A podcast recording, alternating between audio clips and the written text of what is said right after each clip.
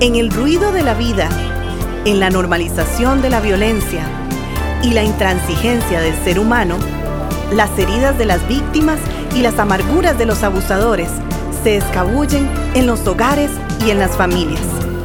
Levanta, propone un acercamiento integral, uno desde adentro, desde los lugares donde solamente Dios puede entrar. Conversemos.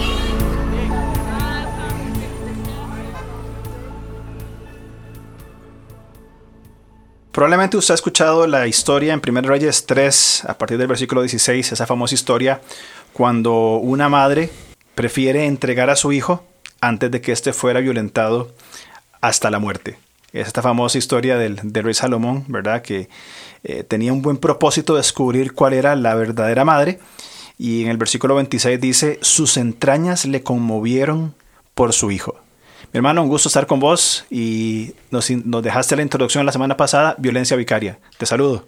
Gracias, mi hermano. No, entraste como Pablo a los Gálatas. De una vez. De una vez. pero sin saludo ni nada. Es que hay que redimir el tiempo. Excelente. Sí, sí, sí, sí. Pues bueno, eh, eh, te devuelvo el saludo, por supuesto. Eh, sí, muy, muy interesante como, como entraste, ¿verdad? porque lo, supongo que lo estás relacionando con la violencia vicaria. Correcto. Sí, claro, como, como las entrañas de una madre son, son conmovidas cuando ve el ataque de sus hijos. Eso es lo que la esencia que estás diciendo. Son unas fieras. Mira, maravilloso, porque como que ya estoy pensando por dónde quieres irte, ¿verdad? Con, con esa introducción. Sigamos, sigamos hablando. Dale, no, no, seguí porque ya, vos me metiste la, la, línea, así que... No, no, y, es un tema como vos nos introdujiste la semana pasada, eh, la violencia vicaria.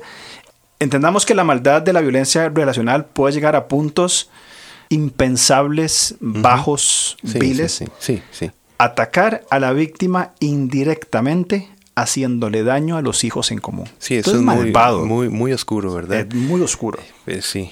Usar a, los hijos como armas de ataque. Y aquí pongo sobre la mesa dos consideraciones que me parecen importantes mencionar. Primero, la víctima no se limita a la figura de la madre. Bien, los hijos sufren también igualmente por estar en medio de estas líneas de fuego. Ahí están los niños metidos escuchando y viendo todo lo que pasa. Y segundo, la víctima directa de violencia vicaria puede ser cualquier figura familiar que sea apreciada por la víctima. Abuelos, tías, tíos, etcétera, ¿verdad? Es decir, toda figura con la cual la víctima tenga una relación de intimidad emocional. ¿Qué hace el victimario? Ataca no a la víctima, sino a un familiar. Qué terrible, ¿verdad? Y es que justamente esto, esta palabra vicaria significa sustituto. Entonces la, la, violencia vicaria es cuando se sustituye una agresión directa, bueno, una, agresión sea física, psicológica, patrimonial, eh, etcétera, eh, sexual, ¿verdad? Hacia una víctima por un sustituto que suele tener un lazo de intimidad, como nos dijiste, con esa víctima. Mm. Y fue llamada así, mi hermano, a partir del 2012 por la psicóloga clínica Sonia Bacaro. Mm. Entonces, es importante que nosotros hagamos una diferencia entre lo que es violencia vicaria y lo que hablamos en un podcast anterior que se llama alienación parental. Te hago la diferencia rápido. En la alienación parental hay una intervención de uno de los cónyuges en los ah. hijos. ¿Para qué? Pues para provocarle una especie de rechazo hacia el otro cónyuge. Eso es un concepto. En la violencia vicaria, el objetivo es amenazar al otro cónyuge para que haga o deje de hacer algo o de lo contrario sus hijos van a ser violentados, lastimados. En ambos los hijos son usados vilmente. Eh, así es. Solo que en uno es usado como arma en la alienación y en el, concepto vicarios él recibe el daño en lugar de su madre. Exactamente, sí, sí, sí, sí. El arma y, igual se da en la vicaria, ¿verdad? claro. Sí, sí, porque los, los hijos son, son como ese instrumental. ¿Verdad? y claro, Como, como dijiste vos con, con Salomón, la madre que van a partir a su hijo en dos, la verdadera madre, salta y dicen, yo prefiero que se lo entreguen a la otra mujer en vez de que le hagan daño a mi hijo. que, vamos a ver qué historia más, más emotiva esto, ¿verdad? de, lo que es el, lo que una, una madre está dispuesto a hacer. Entonces, como está ese principio que la madre está dispuesta a hacer cualquier cosa si le dañan a sus hijos, como dijiste bien, ve esa estrategia de la maldad de utilizar esa mediación para que la mujer haga algo en contra de su voluntad. Mm. esa historia de, de, de, Salomón y esas dos mujeres, ¿verdad? Usualmente, y es, es el significado del texto, ¿verdad? Apunta a la sabiduría de Salomón, cómo él procedió sabiamente con las mujeres. Sin embargo, llamémosle en, una, en un aprendizaje secundario, eh, a mí siempre me puso en aprietos, como vos decías, el, el, el gesto amoroso, tierno de la verdadera madre de decir, no, o sea, yo renuncio para que mi hijo esté bien. Sí. Contrastado con la satánica maldad de una mujer diciendo, no, parta la mitad. Ajá, correcto. O sea, se, se, encuentra entonces en este principio, en esto que nos estás compartiendo de la violencia vicaria, fuertemente contrastado la pasión correcta de una madre, el amor de una madre, uh -huh. y la maldad humana de infligir do dolor a otra persona, ¿verdad? A un tercero en este caso, para lastimar a la, a, a la víctima. Así es, muy, muy buena observación. Y en esa madre malvada, pongámosle, mm. el niño era un objeto. Entonces, en la violencia vicaria, ve cómo es, es posible que un padre, mm. bueno, si, si es el, el, en este caso el victimario, objetivice o uh -huh. cosifique, uh -huh. o sea, haga una cosa de sus propios hijos. Uh -huh. Y todo con tal de hacerle daño a su madre. Correcto. Sí. Es el, es el miedo o el terror de pensar que figuras tan significativas como los hijos puedan ser lastimados uh -huh, y obliga uh -huh. a la víctima a cumplir con, con la exigencia del victimario. Entonces, Correcto. para que no lo lastime, voy a hacer esto. Y vos decías, eh, los hijos son usados como objetos. Me acuerdo, y yo creo que yo lo he comentado en otros podcasts porque para mí fue un impacto terrible. Hace muchos años, no sé, 10, 12 años quizá, eh, unos amigos pasaron por problemas este, entre ellos y siguieron al divorcio, ¿verdad? Tenían hijos eh, y casualmente eran cercanos a la edad de nuestras hijas, ellos, ¿verdad? Y, y en un momento nos llama la, la, la muchacha diciendo a, a, mi esposa, mira, no tengo en ese momento nada que darles de comer a nuestros hijos. Es decir, literalmente una madre partida sí. de dolor porque no tenía con qué darles de comer a sus hijos. Yo como tenía amistad con él, lo llamé y le digo, mira, brother, mira, vos sabías esto. Me dice, sí, sí, yo sé. Y me dijo una frase que se me quedó grabada en la mente. Me, me, me dijo, eh, sí, yo sé, pero mi abogado me dijo que ella tenía que sentir el ácido. Sentir el ácido. Sentir el ácido. Y cómo estaba en esa expresión tan vulgar y tan baja de uh -huh. sentir el ácido, cómo lo estaba haciendo, que sus hijos no tenían que comer. Qué barbaridad. Eran pequeñitos, yo tenía, que yo tenían cinco años y no sé, y un año. Uh -huh. Y la madre diciendo, no tengo ganas de comer, y él diciendo, uh -huh tiene que sentir el ácido. O sea, que, que no hay necesidad de sentir el ácido en, en presencia con la, con la esposa, en este uh -huh, caso, uh -huh. sino que puede ser a distancia, a, distancia. a través de un descuido, de, de una cosificación uh -huh. de, de, los propios hijos. Exactamente. Sí. Bueno, e, esto cabe perfectamente en, en, en, las líneas que estamos trazando de la violencia vicaria. Ahora, te hago una pregunta. ¿Qué tipo de maltrato recibe la víctima indirecta? La víctima indirecta, en este caso que sea la, la esposa, va a recibir maltrato psicológico, por supuesto, emocional, uh -huh. pero las víctimas vicarias que, que, sustituyen a la víctima principal, los hijos, los hijos, uh -huh. reciben todo tipo de violencia, uh -huh. psicológica, física, patrimonial, incluso sexual. Hay datos estadísticos donde se llega al punto de relación violencia vicaria infanticidio, mi hermano. Es, es decir, donde un victimario incluso llega a asesinar uh -huh. a sus propios hijos para dejar una huella traumática profunda y perenne en su víctima indirecta. -huh. la, la, intención es que con este tipo de violencia la víctima no se recupere por la culpa, pongo comillas, uh -huh. de no haber protegido a sus hijos o no haber cedido a las demandas del victimario. Imagínate qué, qué, qué nivel de, de, de, maldad, ¿verdad? Y, y, y, tiene dos alcances este tipo de violencia entonces.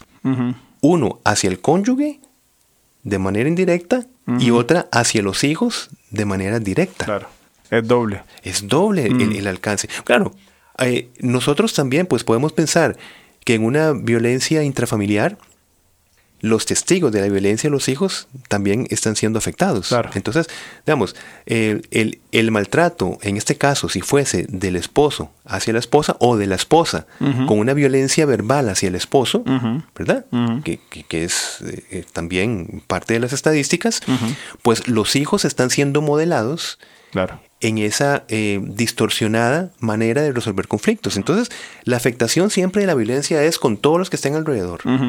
Sí, es importante eso que vos mencionaste también de, de llamémoslo así, invertir los papeles. eh, o, trabajar con la estadística menor, porque hay muchos casos también, un porcentaje menor, donde las abusadoras son mujeres y las víctimas son hombres. Claro. ¿Verdad? Quizá no físicamente, ¿verdad? Por la proporción física muscular entre hombre y mujer, pero de otras formas, ¿verdad? Y pienso eh, y creo que en algún momento algo escuché, no estoy seguro, sobre eh, una mamá que tenía la custodia de sus hijos y los, los limitaba. Es más, volviendo a términos técnicos, usaba la alienación parental y la violencia vicaria. Porque sentaba a sus niños, usando el mismo ejemplo de, la comida, los sentaba y decía, hoy solo tenemos para comer un huevo nosotros tres. Eso es culpa de su papá, que no provee, su papá se fue con otra, eh, inventa o diseñaba toda la historia. El tipo era un papá presente. un, papá, e, era un buen papá. No sé cómo era como esposo, pero como papá se preocupaba por sus hijos.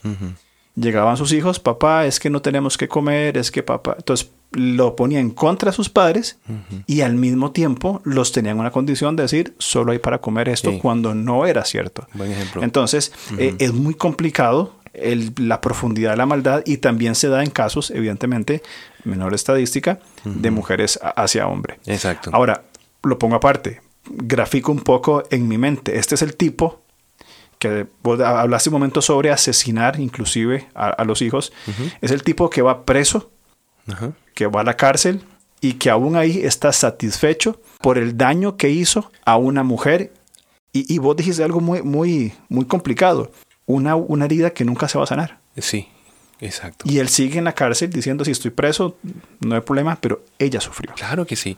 Y, esa huella será profundamente en tanto le haya implantado a la víctima que fue por la culpa de ella que estos niños inocentes, pero no, no, estamos hablando de inventos, estamos hablando de noticias. De hechos. ¿Verdad? Que, que, que, nos hemos inclusive reservado los detalles para que este podcast no sea tan abrumador. Porque tal vez nosotros no nos imaginamos que esto suceda. Pero por eso nada más nos limitemos a decir que hay una relación estrecha entre violencia vicaria e infanticidio. Increíble. Sí. Y, eso, sí, sí, cometida por su propio padre o madre. Inclusive, mi hermano, desgraciadamente, cuando una víctima recurre a la protección del divorcio, que lo hemos visto como una protección en, en, ciertos casos, ¿verdad? Y si no escuche los podcasts anteriores. sí, donde desarrollamos, ¿verdad? Porque si lo escucha ahora, ¿cómo que el divorcio, si la Biblia, ¿verdad? Herejes. Exacto.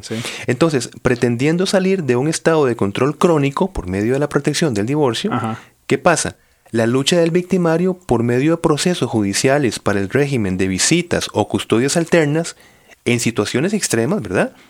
Se va a utilizar para seguir hiriendo o desestabilizando a la sobreviviente. Ya no le llamamos a la persona víctima, en este caso. Digamos, cuando, cuando ha salido de, un, de un proceso de violencia, ya, ya le llamamos la figura de persona este, sobreviviente. Ya no es, no es víctima. Correcto. Pero puede otra vez llegar al estado de víctima porque los procesos judiciales le dan con el debido proceso, la custodia al padre, en este caso, si fuese el, maltratador, y entonces en, presencia de sus hijos, los va a seguir violentando con sutiles cosas, eh, con agresiones verbales que son muy difíciles de, digamos, como, como de ver explícitamente. Claro, de probar. Claro, porque diferente es que el, niño llegue con un bracito quebrado o con una contusión, etcétera. No, estamos hablando de, de, una, de, de esa, esa progresiva violencia y de esa manera se sigue atacando a la madre que está con los con la atención en, punta por, por, por, saber cómo están siendo tratados sus hijos en un historial donde supo que la persona era altamente violenta y, que no se sabía qué podía hacer. Por eso es que, desgraciadamente, a pesar de una separación legal, continúa la influencia de la violencia vicaria. Sí, claro. Eh, extendida a los hijos por, a ver, no sé si decirlo de esa manera, si lo digo mal, me corregís por favor, por un mal manejo de la administración de las autoridades civiles o una incapacidad, un punto ciego de autoridades civiles, como vos decías. Viene el proceso, las autoridades no pueden ver estos, estos daños verbales, como vos decías, palabras, eh, eh, hechos que son difíciles de probar, ¿verdad? Se revictimiza en este caso al niño, en dándole la, la, potestad al, al, padre. Sí, y, y, me parece que está bien dicho, porque este no puede ver eh, significa, digamos, ¿cómo, se ve a través de la ley? De, pues por medio que haya una ley. Entonces, mientras no se reconozca a nivel de leyes, como para hablar de una manera muy, muy, muy, muy sencilla, eh, entonces no se puede ver el maltrato. O sea, digo, eh, eso lo hablaremos en podcast posteriores. Mientras la ley no identifique, por ejemplo, que la violencia verbal es consecuente para, para limitar el tiempo de custodia, mientras eso no se vea, no existe. Entonces, digamos, a nivel legal, ese tipo de violencia no, existe. Ahora, eso cuando la mujer se, logra divorciar. Claro. Lo otro es que la mujer no logra la protección del divorcio. Exacto. ¿Por qué razón? Porque sabe que si se divorcia va a tener que entregar, pongo comillas, a sus hijos sin que ella esté presente al victimario. Y entonces ve, prefiere continuar claro. con las amenazas y con los maltratos, pero por lo menos teniendo a sus hijos en sus brazos, no entregándolos a una custodia. Sí, correcto. Y todo esto es porque quizá en forma íntima, entre victimario y víctima, se han lanzado las amenazas de te voy a quitar a los niños, yo me voy a quedar con ellos. Eh, si te intentas divorciar, yo voy a abusarlos a ellos. Exactamente. Muy, muy excelente punto. Ve voces. Y, y mi hermano, estas son voces que lastimosamente y no necesariamente se publican en internet. de, de, lo que sucede, esa interacción del día a día, ahora sí, en la figura de una víctima, porque, porque está ahí justamente como víctima, exactamente, no, no es una sobreviviente, es una víctima, y tantas cosas, minuto a minuto, que quedan nada más entre victimario y víctima, como eso que muy bien estás vos señalando. Si, si vos pretendes dejarme, voy a quitarte, qué sé yo, la custodia de los hijos, este, qué sé yo.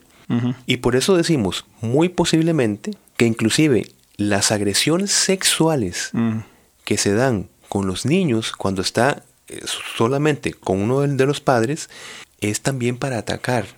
¿Por qué? Porque la madre, si fuese el caso, va a decir, ¿cómo yo me permití no proteger a mi hijo o a mi hija, llevarlo a tal lado para que fuese allí agredido o abusado sexualmente.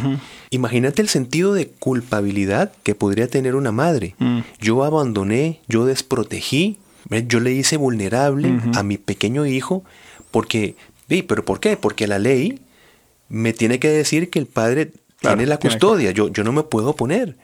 ¿Y a dónde lo va a llevar?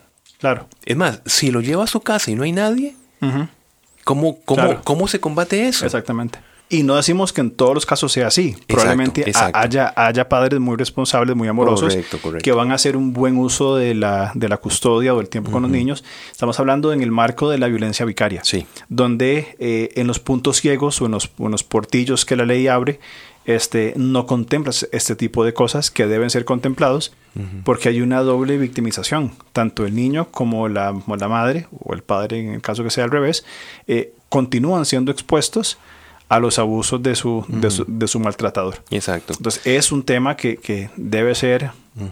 Los expertos en la ley sabrán cómo hacerlo, pero es un punto muy complicado. ¿Cómo probar realmente que hay ese tipo de violencia este, ejercida en, niños pues, que quedaron en, fuego cruzado. Exacto. Sí, no, y muy, muy bien dicho esta, esta acotación en el sentido de que no nos estamos hablando, no estamos diciendo general, de una generalidad. Pero, pero si, si en estos podcasts hablamos de, de esas posibilidades que han sido documentadas, a nivel pastoral, a nivel de consejería, a nivel familiar, nos abre la ventana de que puede ser. Es decir, que se pueden dar estos casos, que la maldad puede llegar a este nivel, para que no nos agarre por sorpresa. Por sorpresa, exactamente. Es decir, nunca me imaginé que... Claro. Entonces, eh, eh, es bueno que comentemos. Y con el, buen equilibrio que estás diciendo, tampoco significa que todos los padres, en este caso, ¿verdad? Van a estar procurando la violencia vicaria por cuando se separen este, de, la otra parte. Sí, sí, yo conozco casos donde ha, habido divorcios y, su matrimonio fue un desastre de principio a fin, pero su paternidad y su maternidad han sido loables en el cuidado, eh, en el amor, en la protección, ¿verdad? Que es, que es contradictorio, ¿verdad? Mm, no pueden estar juntos los esposos, pero los hijos los tienen, los crían muy bien. Y a pesar del divorcio, sigue siendo un padre y una madre presente en los procesos, ¿verdad? Entonces, es bueno hacer esa salvedad. Exacto. Creo que es un tema que da para más. Sí. ¿Lo tiramos para la próxima semana? Eh, creo que sí. Ok. definitivamente esto es un, tema que necesita seguirse desarrollando. y, y bueno, nada más decir que ese tipo de violencia, como todos los demás, está en todos los estratos socioeconómicos. Todos. Igual que la violencia. Como lo está el pecado en todo corazón humano. Correcto. Sí, sí, sí. Muy bien. Hablamos la otra semana entonces. Claro que sí. Ok, gracias. Gracias a vos. Nos vemos. Chao. Gracias por escucharnos. Estamos listos para seguir conversando a través de nuestras redes sociales. En Instagram, búsquenos como arroba levantacr. En Facebook, como levantacr. O contáctenos al correo alonso arroba levantacr.org.